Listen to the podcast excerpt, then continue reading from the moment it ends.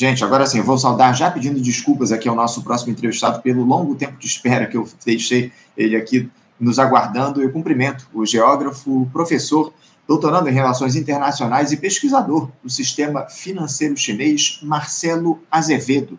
Marcelo Azevedo, bom dia. Bom dia, Anderson. Sempre um prazer estar aqui no Faixa Livre, né? Eu frequentei muito Faixa Livre quando fui dirigente sindical e acho que é um dos principais instrumentos de defesa da classe trabalhadora e do país. Eu acho que Faixa Livre cumpre esse importante papel. Alegria nossa, Marcelo, voltar a contar com a tua contribuição aqui ao nosso programa. Muito obrigado por você nos conceder essa entrevista. E a gente queria tratar contigo, Marcelo, sobre um tema que tem tomado aí, ao longo dos últimos tempos, o noticiário. Porque essa crise no capitalismo mundial também, a disputa aberta pela hegemonia geopolítica tem provocado uma verdadeira revolução, digamos assim, no que diz respeito ao sistema financeiro global. Em especial, na utilização de moedas para a realização das transações entre os países. O dólar tem perdido espaço para o yuan, que é a moeda chinesa. A China é a principal parceira comercial de 140 países, Marcelo, incluindo o Brasil. E tem nessa internacionalização do yuan uma das suas armas nessa trajetória para se tornar a maior potência do planeta.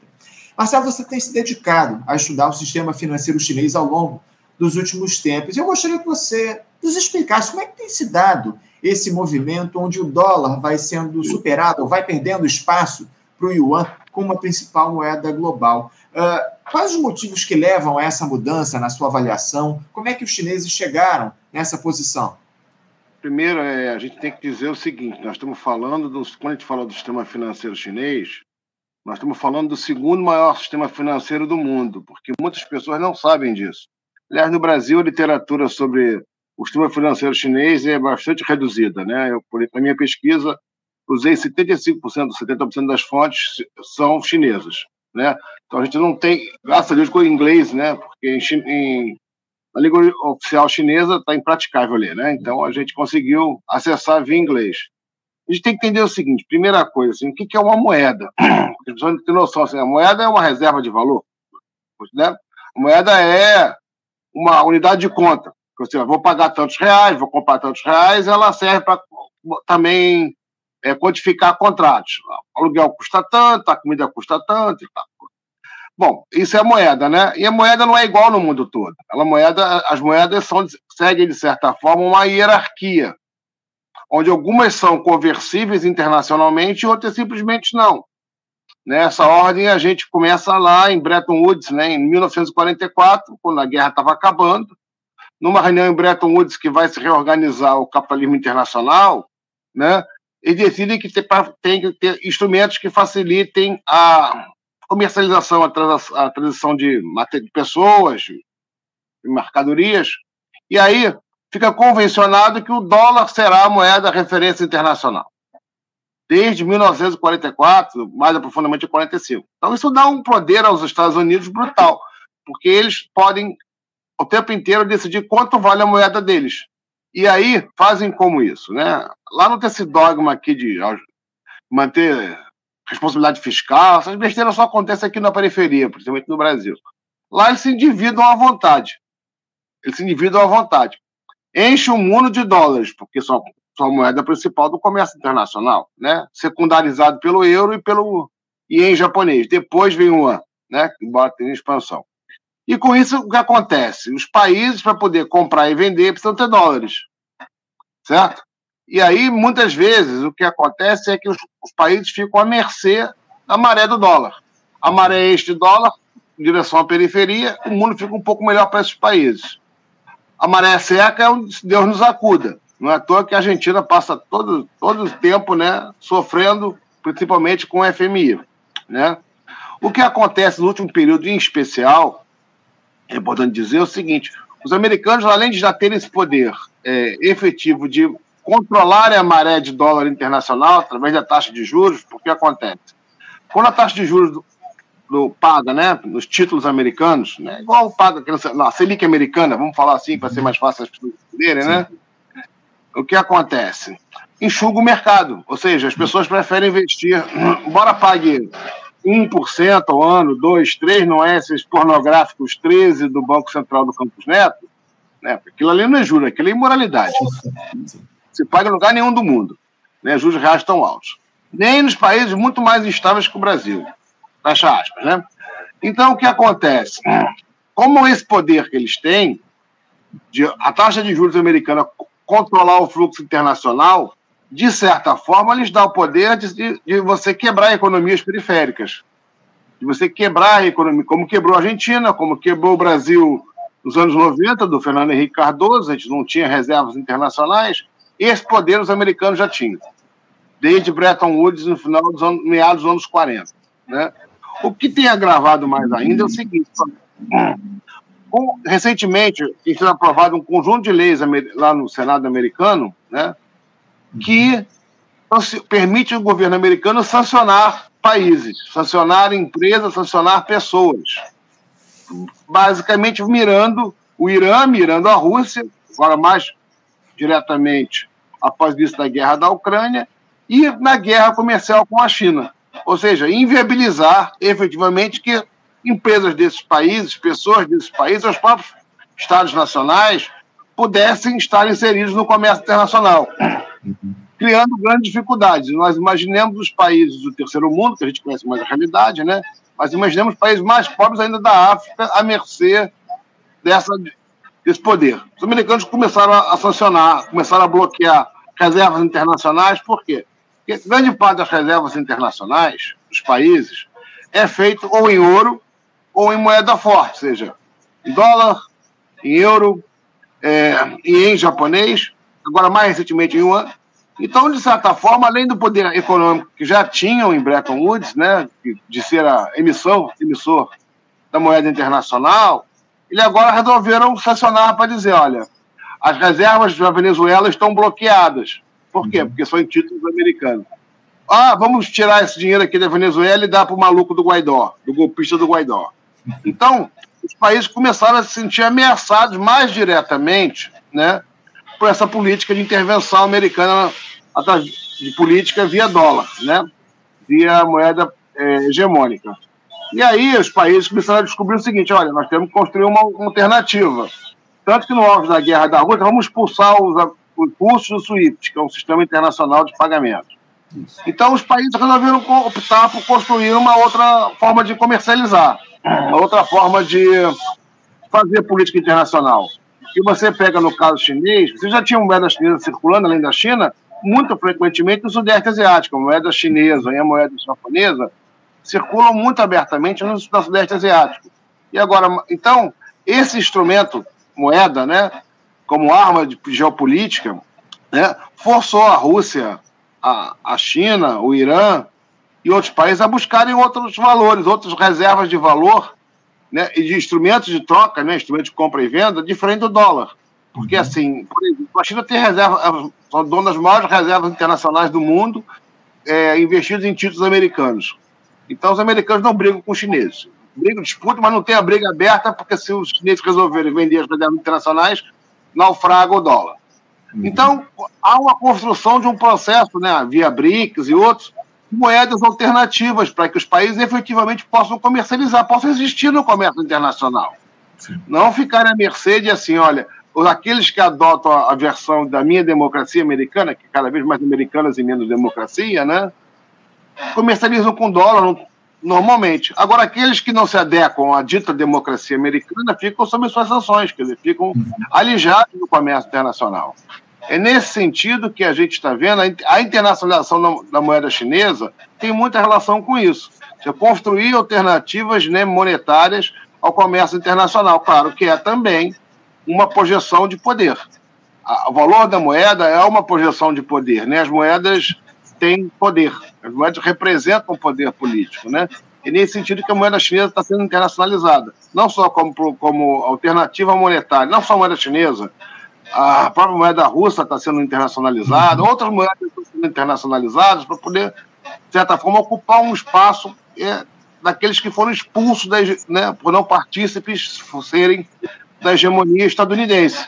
Uhum. Certo? Por isso que você tem hoje o AN figurando é, muito, inclusive né, no comércio internacional. O próprio BRICS tem, tem, faz parte da minha tese, né, tem tentado, efetivamente conseguido, né, substituir é, o dólar por outras moedas na concessão de créditos, o que é importante, porque você pega, por exemplo, um país, cara, o BRICS cede basicamente, atende basicamente seus cinco membros, estados membros fundadores, né?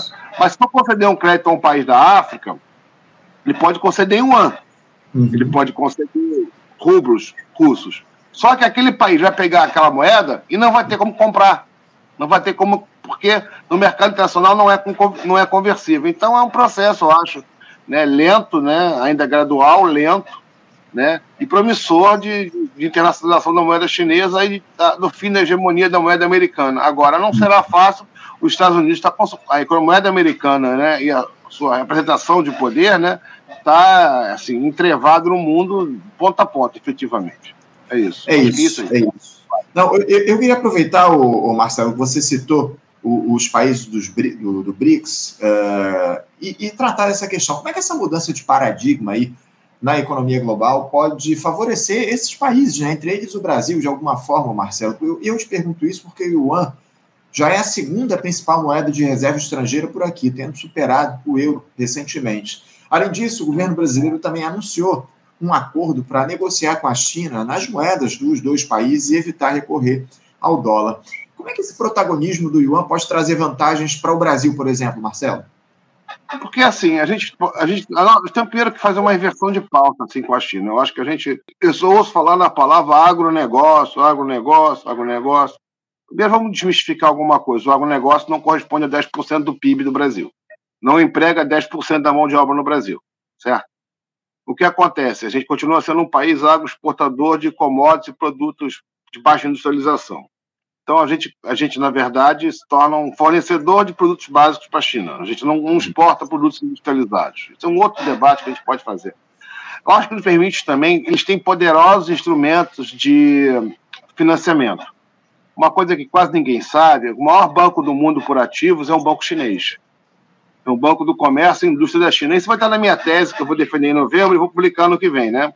Uhum. É o, sistema, o sistema financeiro chinês é um luxo desconhecido. Então, eles têm grande capacidade de financiar projetos. Eles financiam projetos na África 3x4, né?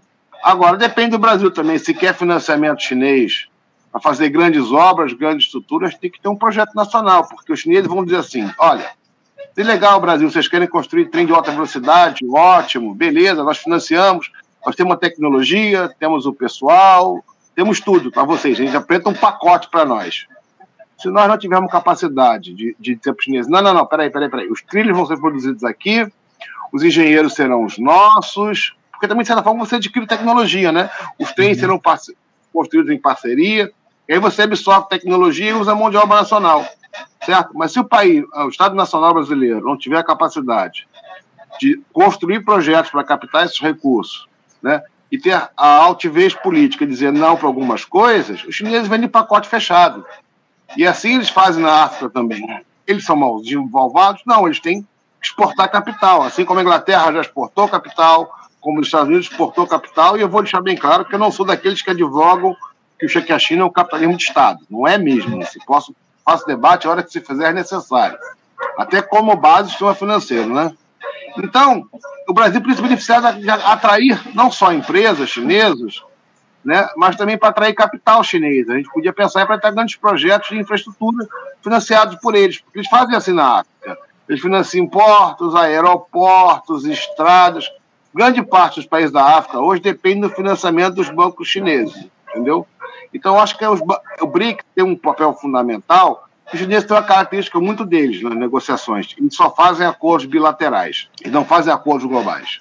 Raramente fazem acordos globais. Eles fazem geralmente acordos bilaterais com os estados, com as, com as nações. Agora, cada nações tem um projeto, né? Tem que ter ideia do que é da vida também e quais, quais são os limites e vantagens. Aí demanda também, no caso brasileiro, do Estado brasileiro apresentar uns projetos e captar recursos. Nós precisamos captar, se for necessário captar recursos do exterior, eu prefiro captar com os chineses.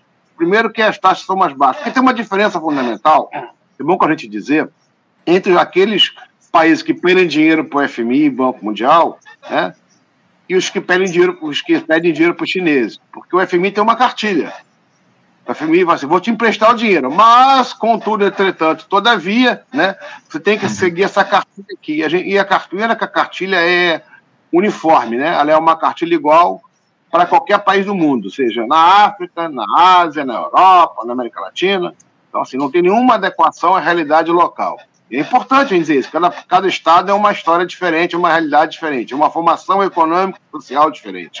E, e esses condicionantes do FMI estão lá.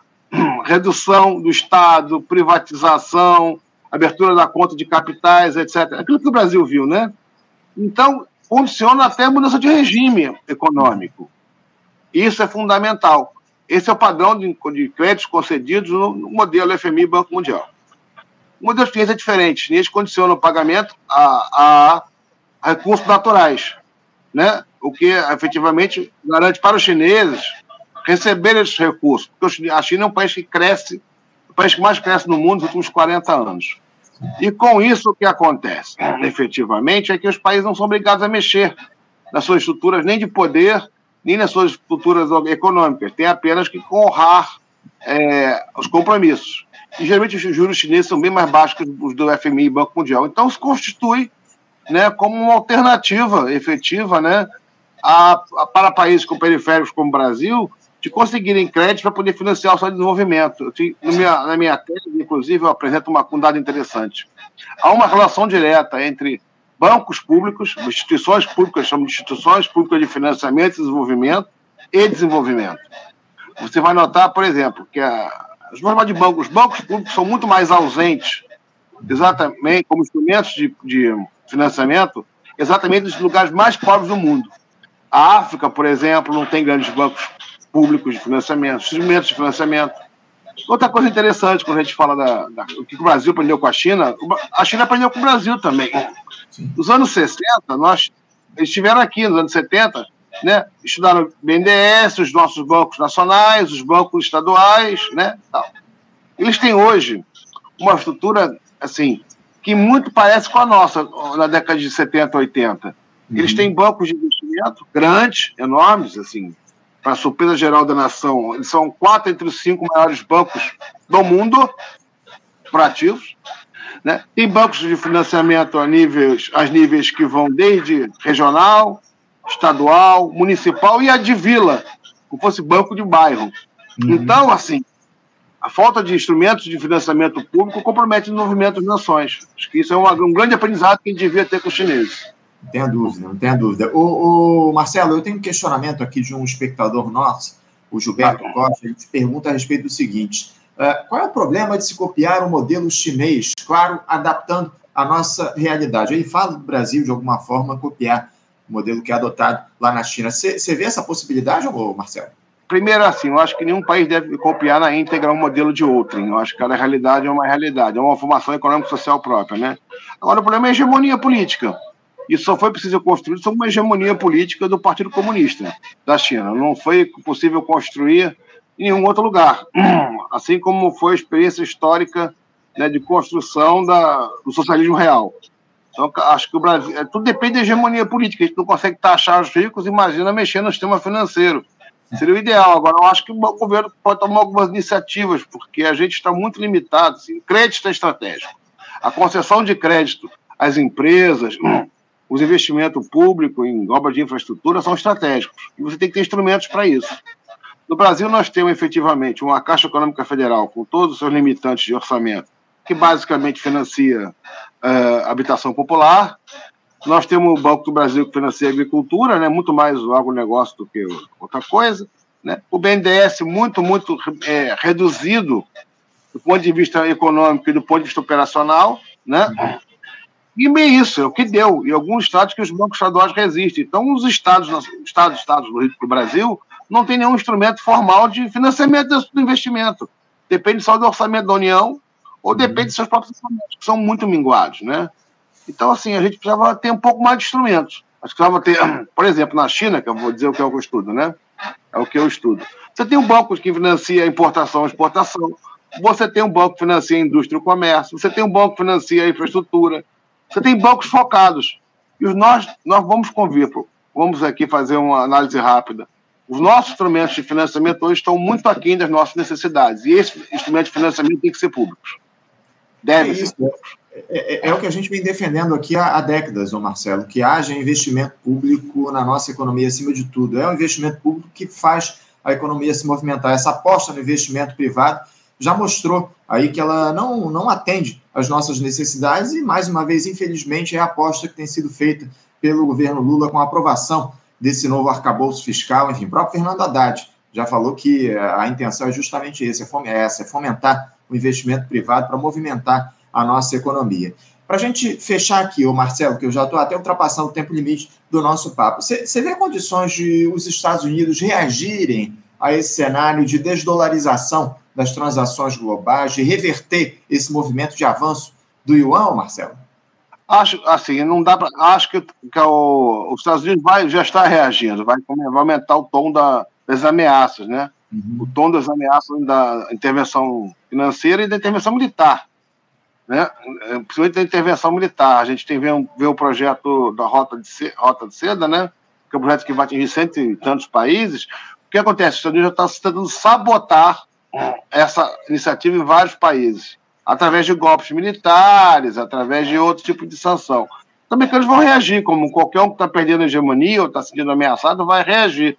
Agora, o desdobramento desse debate, dessa luta, dessa disputa de hegemonia, talvez nós não estejamos ainda estejamos mais por aqui para poder assistir o, o, desfecho, né? Pode ser rápido, trágico, mas vamos lembrar que não era tão, não pode ser tão trágico, né? Como foram as mudanças de hegemonia anterior, basicamente com guerras, né? Essa próxima mudança de hegemonia, se for com guerra, a gente pode, o mundo pode não mais existir depois dela, entendeu? Esse é o Esse grande é... risco. Eu acho que... É isso, é isso. Muito bem lembrado, muito bem observado. Marcelo Azevedo, eu quero agradecer demais a tua participação com a gente aqui no Faixa Livre. Muito obrigado por você manter essa interlocução com a gente, voltar a dialogar aqui no Faixa Livre. É sempre uma alegria te receber aqui no nosso programa, Marcelo. Eu te desejo aí um ótimo dia de trabalho e deixo um abraço forte. Obrigado, estou à disposição de vocês que querem discutir a China, estamos aí. Só me convidar, porque é um assunto que me, me interessa muito. Eu estudo muito, né? Você tem uma ideia, foi muito trabalhoso estudar isso, né? e romper certos paradigmas, né? Eu digo sempre às pessoas, não é trabalho gratuito que produziu a China, não foi, foi. Então, assim, a gente tem que romper certos dogmas, inclusive na própria esquerda, né? De modelito. Eu acho que, assim, a China é uma grande experiência de um país que já foi periférico e hoje é a segunda maior economia do mundo. Eu acho que a gente tem que aprender muito com eles, sabendo exatamente adaptar as nossas realidades nacionais. É isso. Estou à disposição. Quando quiser, tudo aqui. Obrigado, Marcelo, pelas palavras, pela disposição. A gente volta a conversar em breve. Um abraço para você, Marcelo. Até a próxima. Um abraço, até a próxima. Tchau, tchau. Conversamos aqui com Marcelo Azevedo. Marcelo Azevedo, que é. Marcelo Azevedo é geógrafo, professor, doutorando em relações internacionais e pesquisador do sistema financeiro chinês. Fala um pouco a respeito dessa predominância, desse avanço do yuan, que é a moeda chinesa, enquanto moeda global, né? A gente tem observado ao longo dos últimos tempos uma perda de espaço do dólar, esse cenário, esse quadro de desdolarização da economia global, está sendo ocupado aí esse espaço pelo yuan, principalmente. O Marcelo trouxe aqui informações valiosas para a gente na edição de hoje do nosso Faixa Livre. Muito importante bater esse papo com o Marcelo hoje. Você, ouvinte do Faixa Livre, pode ajudar a mantê-lo no ar. Faça sua contribuição diretamente na conta do Banco Itaú, agência 6157, conta corrente 99360, dígito 8.